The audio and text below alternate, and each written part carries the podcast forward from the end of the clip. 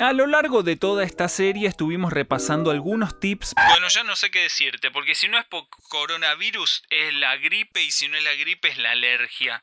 Así que lavate las manos. ¿Te lavaste las manos? Bueno. A lo largo de estos últimos episodios en nuestra escuelita de podcast, estuvimos repasando algunos tips para poder grabar un podcast de manera decente con recursos limitados. Y tenemos más cosas para seguir contándote. Poníamos de ejemplo algunas grabaciones que hicimos a manera de material pedagógico y experimental.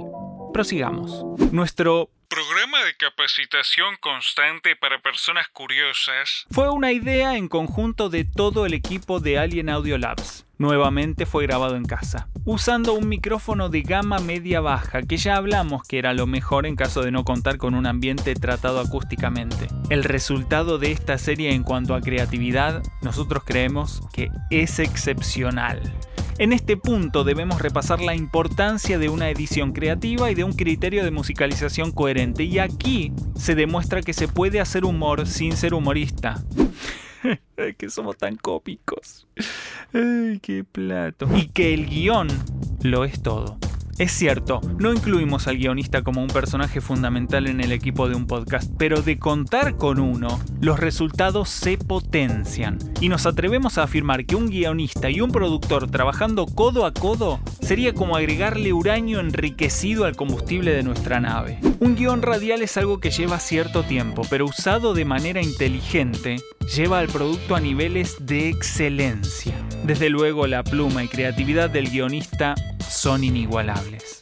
La edición también es un arte que lleva tiempo dominar, pero un trabajo constante y la práctica hace que ese tiempo se acorte. La edición y la elección de la música quizás sean los puntos clave a la hora de darle la pincelada creativa a la cosa.